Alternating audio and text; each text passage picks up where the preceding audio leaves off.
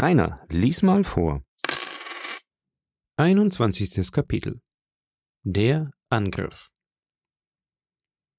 Sobald Silver verschwand, wandte der Kapitän, der ihn scharf beobachtet hatte, sich dem Inneren des Hauses zu und fand keinen einzigen von uns außer Gray auf seinem Posten. Es war das erste Mal, dass wir ihn wirklich zornig sahen. Auf eure Posten! brüllte er. Und dann, als wir alle an unsere Plätze zurückschlichen, sagte er Gray, ich will eure Namen ins Logbuch eintragen. Ihr seid zu eurer Pflicht und Schuldigkeit gestanden wie ein echter Seemann. Herr Trelawney, ich wundere mich über Sie. Doktor, ich glaubte, Sie hätten des Königs Rock getragen. Wenn Sie auf diese Weise bei Fontenay Ihren Dienst versahen, Herr, so wären Sie besser in Ihrem Bett geblieben.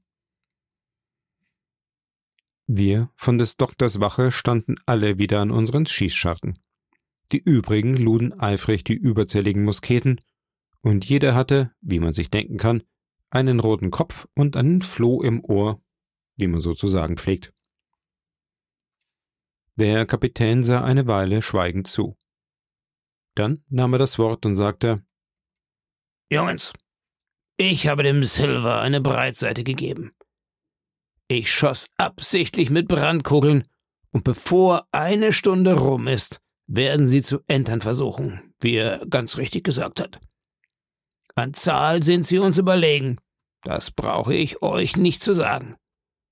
Aber wir fechten in Deckung. Und vor einer Minute würde ich noch gesagt haben, wir fechten mit Manneszucht. Ich habe nicht den geringsten Zweifel daran, dass wir sie verdreschen können, wenn ihr nur wollt. Hierauf machte er die Runde und sah, dass alles zum Gefecht klar war. Auf den beiden schmalen Seiten des Hauses, nach Osten und nach Westen zu, waren nur zwei Schießscharten. Auf der Südseite, die den Vorbau hatte, waren ebenfalls zwei. Auf der Nordseite aber waren fünf. Wir sieben Mann verfügten über rund zwanzig Musketen. Das Brennholz war zu vier Haufen aufgeschichtet, die sozusagen Tische bildeten. Einen vor der Mitte jeder Wand und auf jedem dieser Tische lagen vier geladene Musketen nebst einiger Reservemunition in Reichweite der Verteidiger. In der Mitte jedes Tisches lagen die Stutzsäbel bereit. Löscht das Feuer aus, sagte der Kapitän. Die Kälte hat aufgehört, und wir dürfen keinen Rauch in die Augen bekommen. Herr Trelawney trug mit eigenen Händen den eisernen Feuerbehälter hinaus, und die glühenden Kohlen wurden draußen in dem Sand gelöscht. Hawkins hat noch nicht gefrühstückt. Nimm dir etwas, Hawkins. Aber geh sofort auf deinen Posten zurück und iss es dort, sagte Kapitän Smollett. Nun, ein bisschen fix, Jim. Du wirst es nötig haben, bevor du fertig bist. Hunter, gib jedem ein Glas Brandwein. Während das Getränk verteilt wurde, machte der Kapitän sich seinen Verteidigungsplan zurecht. Sie, Doktor, werden die Tür übernehmen, sagte er. Geben Sie sich ja keine Blöße, sondern halten Sie sich drinnen und feuern Sie durch den Vorbau. Hunter, ihr übernehmt die Ostseite. Joyce, ihr kommt hierher nach Westen, mein Mann. Herr Trelawney, Sie sind der beste Schütze. Sie und Gray werden die lange Nordseite übernehmen mit den fünf Schießscharten. Auf dieser Seite ist die Gefahr. Wenn sie an uns herankommen könnten und durch unsere eigenen Schießscharten auf uns feuerten, dann sähe die Sache dreckig für uns aus. Hawkins, du und ich, wir kommen als Schützen nicht sehr in Betracht. Wir werden die abgeschossenen Musketen laden und überall zur Hand gehen, wo es nötig ist. Die Kälte hatte aufgehört, wie der Kapitän gesagt hatte. Sobald die Sonne über den Gipfel der Waldbäume hinübergeklettert war, strahlte sie mit aller Macht auf die Lichtung und schluckte im Nu die Nebeldünste ein. Bald war der Sand glühend heiß und das Harz im Holz des Blockhauses begann zu schmelzen. Jacken und Röcke wurden abgeworfen, die Hemden am Halse geöffnet und die Ärmel bis an die Achseln aufgestreift. Und jeder stand an seinem Posten, fieberhaft glühend von der Hitze und von der Erwartung. Eine Stunde verging. Hol sie der Teufel, sagte der Kapitän. Dies ist so langweilig wie in den Doldrums. Gray, pfeif mal nach dem Wind. Aber gerade in diesem Augenblick kam das erste Anzeichen des Angriffs. Verzeihen Sie, Herr, sagte Joyce. Wenn ich irgendeinen sehe, soll ich dann feuern? Das sagte ich euch ja, rief der Kapitän. Danke Ihnen, Herr, antwortete Joyce mit derselben ruhigen Höflichkeit. Eine Zeit lang erfolgte nichts aber die Bemerkung hatte uns alle aufgemuntert. Wir strengten unsere Augen an und spitzten die Ohren. Die Schützen hielten ihre Musketen schussfertig in der Hand. Der Kapitän stand mit sehr fest geschlossenen Lippen und gerunzelter Stirn mitten im Blockhaus. So vergingen einige Sekunden. Da legte Joyce plötzlich seine Muskete an und feuerte. Der Knall war noch nicht verklungen, so antwortete schon von draußen eine rollende Salve. Schuss folgte auf Schuss, wie Wildgänse in ihrem Flug, von allen vier Seiten der Palisaden. Mehrere Kugeln trafen das Blockhaus, aber keine einzige drang durch die Wände. Und als der Rauch sich wieder verzogen hatte, sah die Umpfählung mit dem Wald ringsum so ruhig und leer aus wie zuvor. Kein Busch bewegte sich, kein Aufblitzen eines Musketenlaufes verriet die Anwesenheit unserer Feinde. Habt ihr euren Mann getroffen? fragte der Kapitän. Nein, Herr, antwortete Joyce. Ich glaube nicht. Wenigstens gut, dass ihr die Wahrheit sagt, murmelte Captain Smollett. Lade sein Gewehr, Hawkins.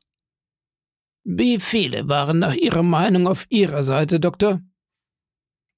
Das kann ich ganz genau sagen, sagte Dr. Livesey.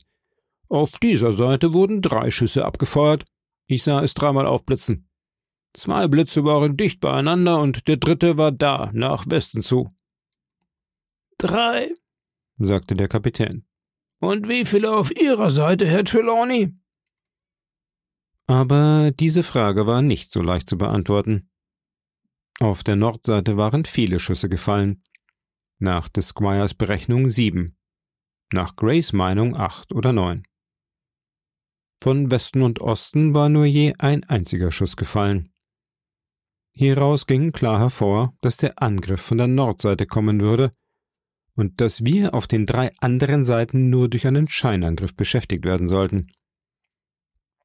Aber Kapitän Smollett änderte trotzdem nichts an seinen Anordnungen. Er meinte, wenn es den Meuterern gelänge, über die Lichtung zu kommen, würden sie jede unbesetzte Schießscharte benutzen, um uns wie Ratten in unserer eigenen Festung niederzuschießen. Übrigens hatten wir nicht mehr viel Zeit, darüber nachzudenken. Plötzlich brach mit einem lauten Hurra ein kleines Häuflein der Piraten aus dem Wald an der Nordseite hervor und lief schnurstracks auf die Palisaden los. Im selben Augenblick wurde vom Wald aus das Feuer wieder eröffnet. Eine Büchsenkugel pfiff durch die Eingangstür und zerschmetterte des Doktors Muskete. Die Angreifer kletterten mit affenartiger Behendigkeit über den Zaun. Der Squire und Gray feuerten jeder mehrere Male. Drei von den Meuterern fielen. Einer auf der Lichtung, zwei stürzten von dem Zaun nach der Außenseite herab. Aber von diesen war der eine offenbar nicht ernstlich verwundet, denn er war im Nu wieder auf den Füßen und verschwand sofort unter den Bäumen. Zwei hatten in den Sand gebissen. Einer war geflohen. Vieren war es geglückt, in unsere Verteidigungswerke einzudringen, während aus ihrer Deckung im Wald sieben oder acht Piraten, von denen augenscheinlich jeder mit mehreren Musketen versehen war, ein lebhaftes, jedoch unwirksames Feuer gegen das Blockhaus unterhielten. Die vier, die über den Zaun gekommen waren, rannten mit Geschrei auf das Haus los, und die Leute unter den Bäumen erwiderten das Geschrei, um ihre Kameraden zu ermutigen. Mehrere Schüsse wurden abgefeuert, aber unsere Schützen waren zu hastig und hatten wahrscheinlich niemanden getroffen. Im Nu waren die vier Piraten den Hügel hinaufgerannt und fielen über uns her. An der mittleren Schießscharte erschien der Kopf des Bootsmanns Hiob Anderson. Auf sie, auf sie alle Mann! brüllte er mit Donnerstimme.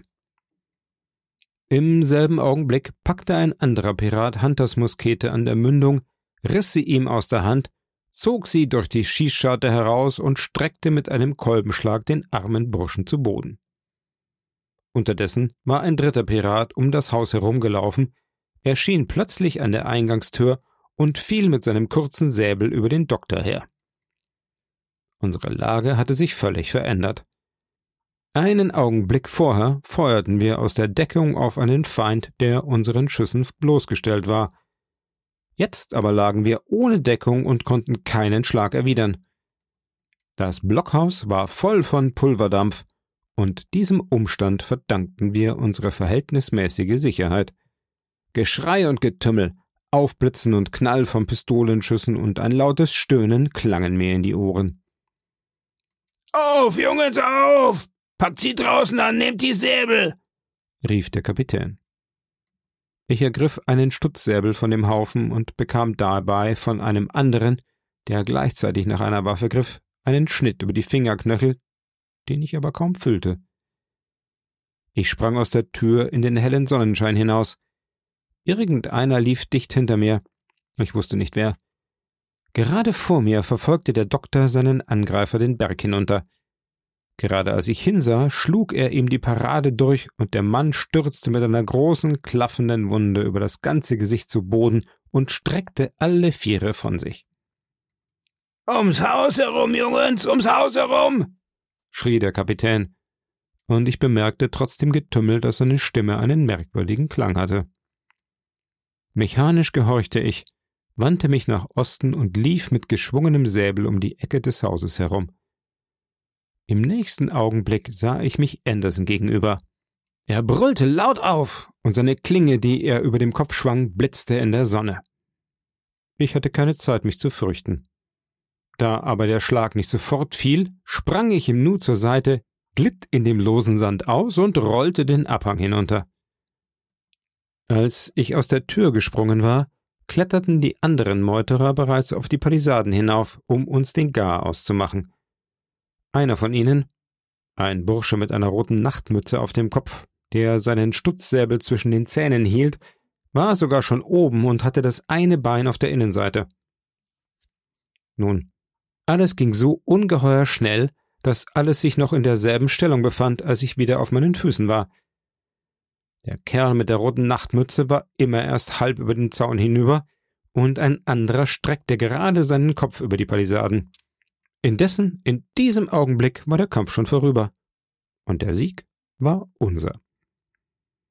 Gray, der mir auf dem Fuß gefolgt war, hatte den großen Bootsmann niedergeschlagen, bevor dieser Zeit hatte, seine Klinge wieder hochzubringen. Ein anderer Pirat war an einer Schießscharte erschossen worden, als er gerade in das Blockhaus hineinfeuerte. Er lag im Todeskampf, die rauchende Pistole noch in der Hand.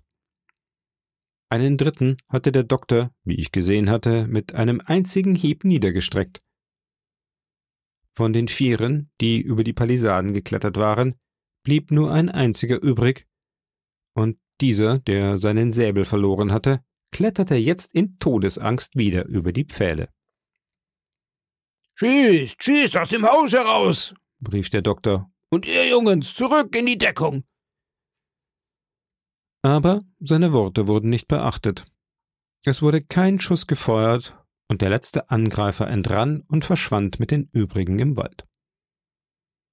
Binnen drei Sekunden blieben von den Angreifern nur die fünf Gefallenen zurück, vier auf der Innenseite, einer auf der Außenseite der Palisade.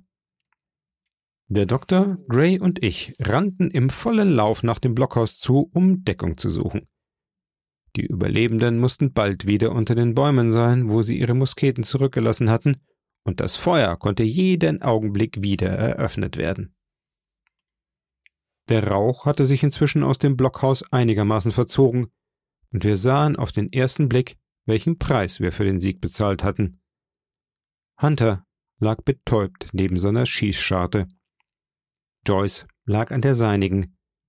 Er war durch den Kopf geschossen und rührte sich nicht mehr. In der Mitte des Raumes stützte der Squire den Kapitän. Einer war so bleich wie der andere. Der Kapitän ist verwundet, sagte Herr Trelawney. Sind Sie davon? fragte Smollett. Alle, die es konnten, das können Sie glauben, antwortete der Doktor. Aber fünf von ihnen werden niemals wiederkommen. Fünf, rief der Kapitän. Na, das ist besser. Fünf gegen drei. So bleiben wir vier gegen neun. Es ist für uns ein besseres Verhältnis als am Anfang. Damals waren wir sieben gegen neunzehn. Oder glaubten wenigstens, dass das Verhältnis so stehe. Und das war für unsere Rechnung ebenso schlimm. Im Übrigen waren die Meuterer bald nur noch acht an der Zahl. Denn der Mann, den Herr Trelawney bei der Kanone auf Deck des Schoners niedergeschossen hatte, starb an demselben Abend an seiner Wunde. Aber dies war natürlich der Partei im Blockhaus damals noch nicht bekannt, sondern stellte sich erst später heraus.